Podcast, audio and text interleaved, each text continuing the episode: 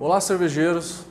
Bem-vindos a mais um vídeo da série sobre estilos cervejeiros, onde que a gente aborda todos os estilos do mundo. E a gente vai falar hoje do estilo 6A Märzen. Quer saber um pouquinho mais? Não saia daí.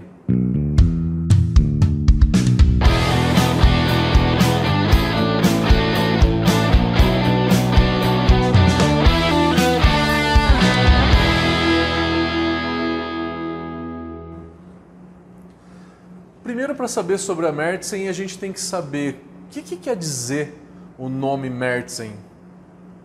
Escreve Marzen, o A tem um trema.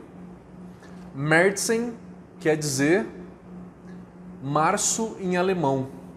E o porquê? Vamos contar um pouquinho de historinha para vocês, que eu já contei nos vídeos anteriores, mas vale muito lembrar como que era a produção de cerveja na Alemanha na Idade Média. Um pouquinho depois da Idade Média, quase Idade Contemporânea. Estamos falando aí de 1700, 1750 é, para frente. Os alemães descobriram que se a gente fizer uma fermentação e uma maturação debaixo do solo, a amplitude térmica, na hora que a gente está embaixo do solo, é uma amplitude térmica baixa. O que quer dizer isso? Que a variação de temperatura não é muito alta. A gente tem uma temperatura mais ou menos constante durante o ano todo. E essa temperatura ela fica por volta de 14 a 16 graus.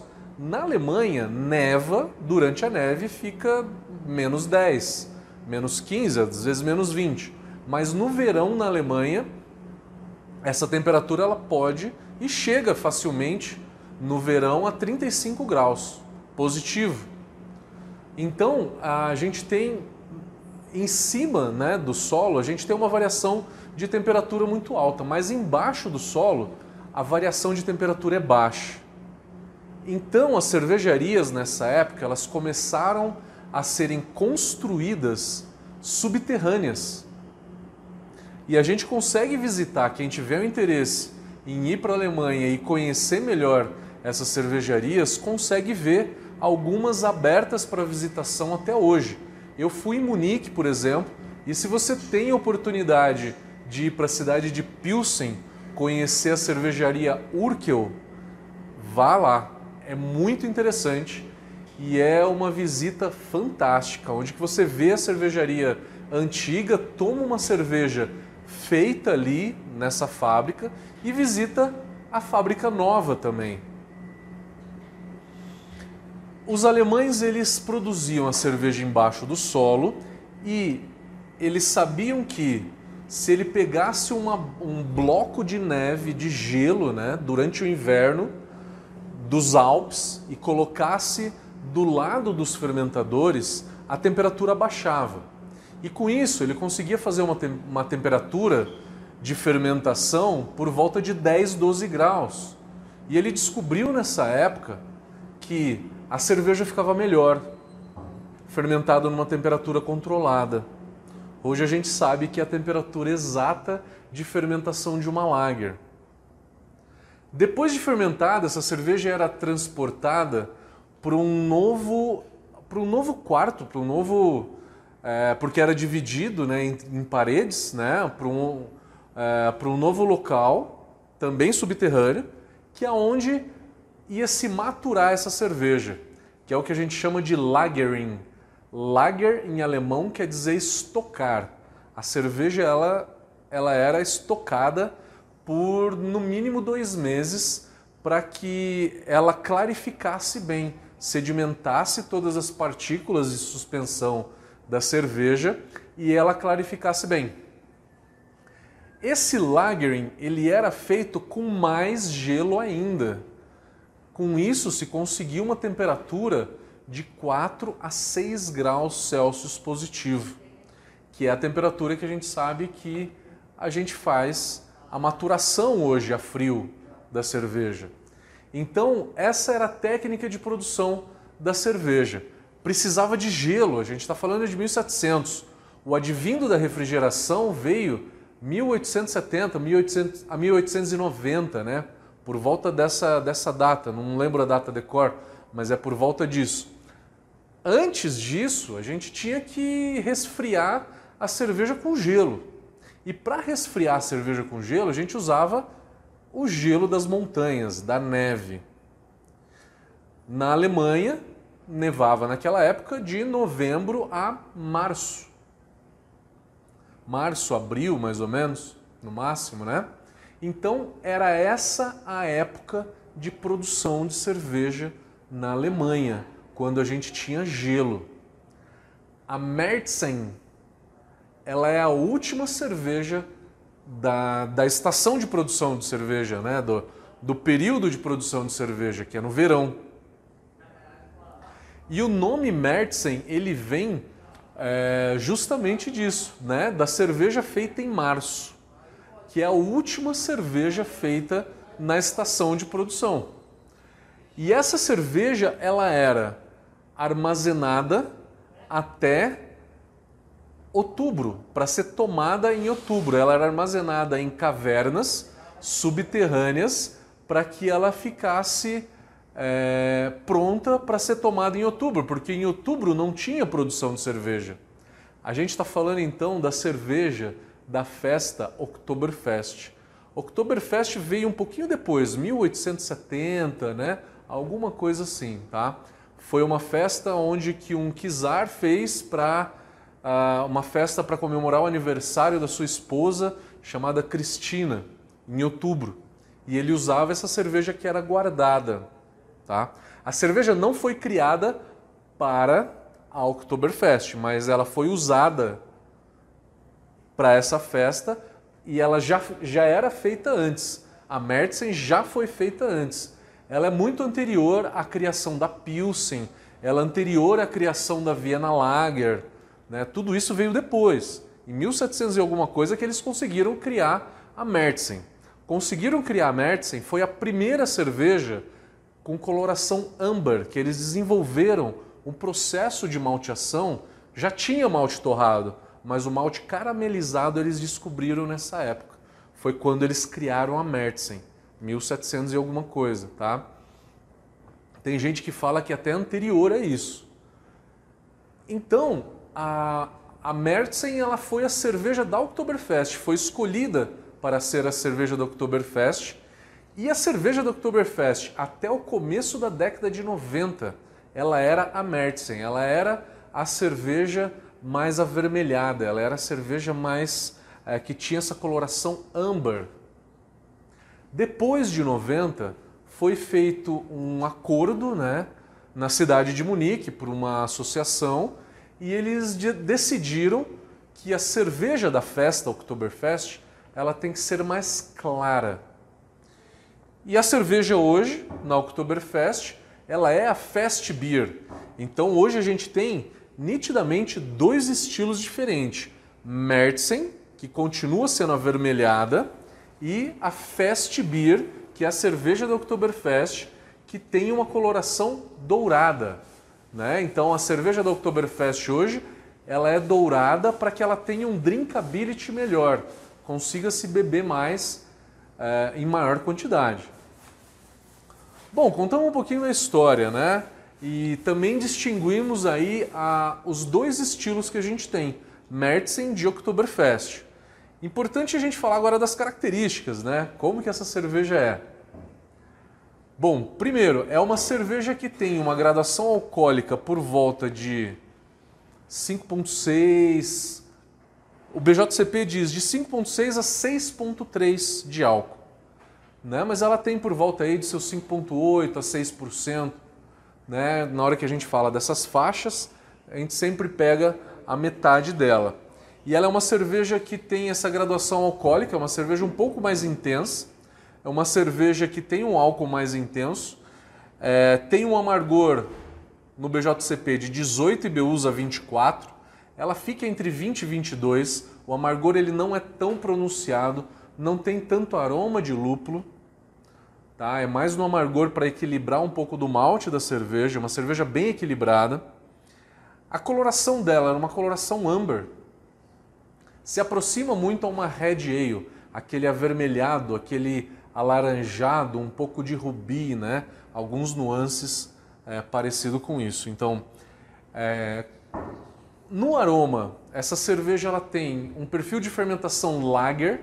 Ela é uma lager, vale a pena falar que ela é uma lager, porque ela tem um perfil de fermentação limpo e ela é uma lager feita aos padrões alemães, fermentada em baixa temperatura, entre 10 e 12 graus por duas semanas e é, maturação a frio por três ou quatro semanas para que ela fique bem limpa e bem leve. É uma cerveja lager. A fermentação lager ela não traz aroma e nem sabor. O aroma e o sabor dessa cerveja vem da, do malte caramelizado que essa cerveja tem. O malte caramelizado ele traz um pouco de complexidade. E essa complexidade é o que? É uma complexidade que traz um pouco de tosta, aroma de tosta, frutas vermelhas, um pouco de frutas escuras, um pão, uma casca de pão tostado, um aroma maltado, onde que remete a grãos, um pouco de caramelo, mas não é uma cerveja que tem um sabor adocicado intenso. Isso seria um erro, segundo o BJCP. É uma cerveja que não é enjoativa, não tem um adocicado intenso, não tem um caramelo muito intenso. O que a gente vai sentir é uma complexidade que esses maltes vão dar. É uma leve complexidade, mas sem deixar ela pesada. Não é uma cerveja pesada. Ela não tem um corpo muito intenso. Ela é um corpo médio a médio baixo, tá? Não mais do que isso. Ela é uma cerveja em corpo menos intensa do que a Viena Lager, por exemplo. Então, é, ela é uma, cerveja que esse maltado ele tem que ser muito bem inserido, tá? Porque um pouquinho a mais você passa da cor, né? Você passa da cor e deixa ela muito caramelizada e muito intensa no caramelo, isso é um erro. E também é um erro você fazer essa cerveja dourada. Ela não é uma cerveja dourada. Dourada é a Fast Beer, que é a cerveja do Oktoberfest. Ela sim é dourada. Então, aqui você tem um, uma separação muito grande. A Fast Beer ela é dourada, sem complexidade de malte caramelo, e a Märzen tem essa complexidade de malte caramelo, tá? Então é a grande diferença entre elas. A lupulagem da Fast Beer e da Märzen ela é a mesma. Não tem aroma intenso de lúpulo. Pode ter um leve aroma de lúpulo, que é aquele lúpulo que a gente joga no final da fervura mas o que a gente tem é só um IBU ali por volta de 20, 22 para equilibrar o malte dela, para deixar uma cerveja equilibrada. Então o lúpulo ele nem é demais e nem o malte demais. A gente tem aí um bom equilíbrio de malte e lúpulo na boca e no retrogosto. É uma cerveja que tem uma certa cremosidade, então se você quiser fazer ela, você vai usar uma carga de Munique média, né, por volta de 10 a 20%, pode começar aí entre seus 15% para dar um pouco de cremosidade nela, é interessante. Você vai usar então a base dela Munique, uns 15% de Munique, até 20, se quiser um pouquinho mais, 25, pode usar. Pode usar o Munique claro e o Munique escuro. E o resto de Pilsen. Uma base então um pouquinho mais cheia. E para dar essa complexidade de malte, você precisa usar um malte caramelizado como um caramunique. Pode ser um caramunique para dar essa complexidade. Cuidado na quantidade de caramunique. Porque se você usar por volta de 10, 12% de caramunique, você vai deixar essa cerveja enjoativa e com um malte muito pesado, tá? Você vai deixar ela muito mais próxima né? Uma Russian Imperial Stout, por exemplo, tem 10% de caramunique. O segredo para essa cerveja é deixar entre 4% e 6%. E aí você faz um ajuste ali para chegar na cor, tá? Não passar muito dessa quantidade de caramunique, tá? Lupulagem, lúpulo alemão, vai botar uma grande quantidade de lúpulo, é, a maior parte no começo da fervura, 60 minutos, E uma pequena quantidade você pode jogar lá nos últimos 10, 15 minutos, tá? E essa quantidade não é mais do que uma grama por litro, tá? Mais do que uma grama por litro vai começar a dar muito aroma de lúpulo nessa cerveja. Comparação entre estilos. Eu fiz um comparativo com a Vienna Lager. É, a Märzen ela é uma versão mais alcoólica do que a Vienna Lager. A Vienna Lager tem seus 5% de álcool e a Märzen ela vai ter por volta de 6, 5.8 a 6% de álcool, na média. E a Vienna Lager ela é um pouco mais intensa, um pouco, um pouquinha coisa talvez, mais maltada do que a Märzen. Mas em termos de complexidade de malte, a Vienna Lager e a Märzen têm a mesma complexidade, que dá um sabor muito legal de malte, né? bem, bem complexo, é, sem deixar muito enjoativo. É, o BJCP também faz uma comparação com a Czech Amber Lager. A Czech Amber Lager tem a mesma complexidade de malte que a Märzen, só que é, a lupulagem de uma Czech Amber Lager é muito maior. E o álcool da Märzen é maior do que a Amber Lager, tá? Então é uma comparação que a gente pode fazer. Com uma Red Ale, é, o lúpulo de uma Red Ale é um lúpulo inglês, você vai usar um Fuggle, um Golding. O lúpulo de uma Märzen é um lúpulo de Lager, ele é um pouco mais floral. A Red Ale tem um malte mais intenso do que a Märzen. E a Märzen tem um álcool mais intenso do que a Red Ale. Conseguiram entender essas diferenças de estilos? Bom, eu acho que é isso que eu tentei trazer um pouquinho aqui da história da Märzen e um pouco também da história da cerveja alemã para vocês. Espero que vocês tenham gostado, dê like nesse vídeo, é, se inscreva no nosso canal e clique no sininho para receber as novidades que a gente tem. E aguardem o próximo vídeo que a gente vai falar da cerveja defumada Rausch Beer. Valeu, galera. Até a próxima.